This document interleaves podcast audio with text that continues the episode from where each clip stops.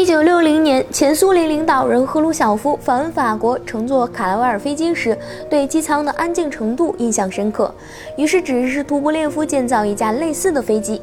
此外，俄罗斯航空公司希望用更大容量的喷气式飞机取代旧的一二一四。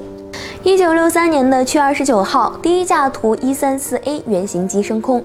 由于设计灵感来源是法国卡莱维尔飞机，所以图一三四也将发动机放在了飞机尾部。这样做的好处是可以使机翼上的气流更加的平稳，并降低了机舱的噪音。然而，将发动机放在尾部会改变重心相对于机翼产生的升力中心，这使得飞机需要更大的尾翼，也增加了尾部的重量。一九六三年的十一月二十号，图一三四正式亮相。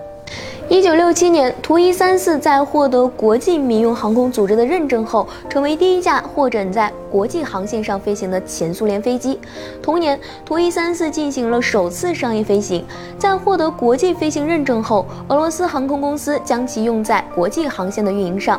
一九六八年，图一三四被东德航空、波兰航空和匈牙利航空购买。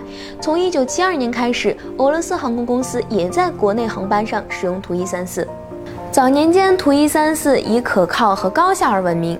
它的缺点是噪音太大，并在2002年西欧实行了更严格的规定后被禁止进入机场。2006年，有245架图一三四仍在飞行，其中162架在俄罗斯。二零零七年的三月，发生了一起涉及俄罗斯优地航空一架图一三四的致命事故后，俄罗斯航空宣布其机队将退役，其最后一架图一三四在二零零八年一月退役。然而，其他图一三四仍在为俄罗斯国内航线的其他航空公司服务。二零一一年六月二十号，俄罗斯航空九六零五航班在大雾中试图降落在彼得罗扎沃斯克机场时坠毁。在五十二名乘客和机组人员中，只有五人幸存。